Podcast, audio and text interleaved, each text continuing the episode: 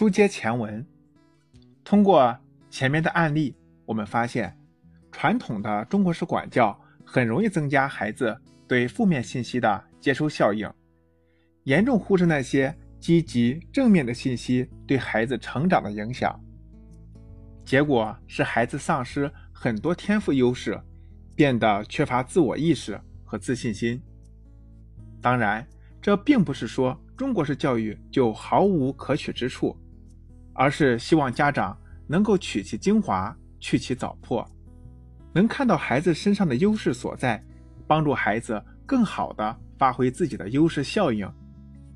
毕竟，未来真正能帮助孩子成长和发展的，还是孩子身上的那些天赋优势，而不是缺点和不足。关注优势，更易于成长。中国有一句成语叫“枪打出头鸟”，我相信很多家长在教育孩子时都会把这句话传给孩子听，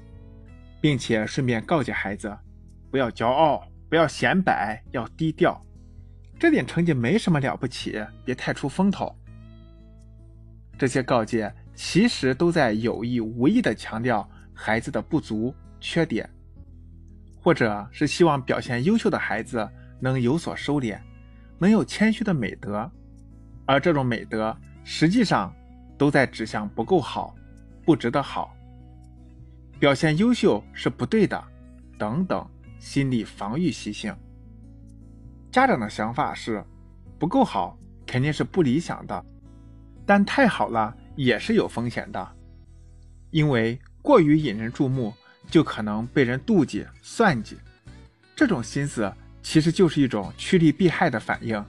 也可以说是一种对于人生意义缺乏思考的短视。在家长营造的这种氛围下，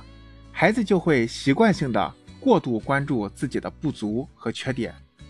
同时掩饰自己的优势。缺点可能会成为孩子的心理障碍，而对优势的掩饰。则会降低孩子的成就感与获得感，两者合起来，孩子的存在感就会降低。一个存在感低的孩子，无论如何都难以建立强大的活力与动力。久而久之，孩子就会忘记自己的优势，即使知道一点儿，也不敢表现出来，结果就会变得越来越不自信，害怕跟他人比较。甚至陷入害怕展现自己的优势，又害怕失败的两难窘境。